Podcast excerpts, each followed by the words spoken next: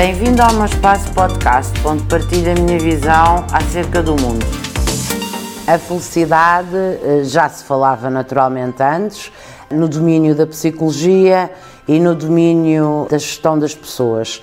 Mas com o confinamento, nós passámos todos a estar muito atentos à felicidade.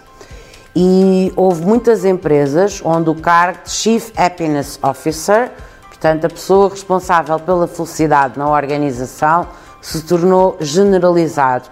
A questão da saúde mental no contexto da pandemia, para além da tragédia que é o número de, que foi o número de infectados por Covid-19 e o número de mortes que tivemos em Portugal e no mundo, e os meus sentimentos para todas as famílias que tiveram vítimas da Covid-19 no seu agregado familiar mas toda esta pandemia, eh, o confinamento veio nos trazer outras realidades. O próprio ensino digital, termos as nossas crianças, adolescentes, jovens e jovens adultos em casa, vem-nos mostrar a importância da alegria, da felicidade.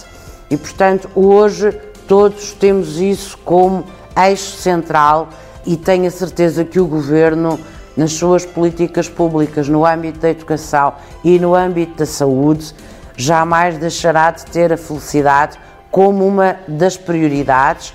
Ouvimos, aliás, o Sr. Presidente da República falar isso por diversas vezes durante o confinamento, porque nós queremos portuguesas e portugueses felizes.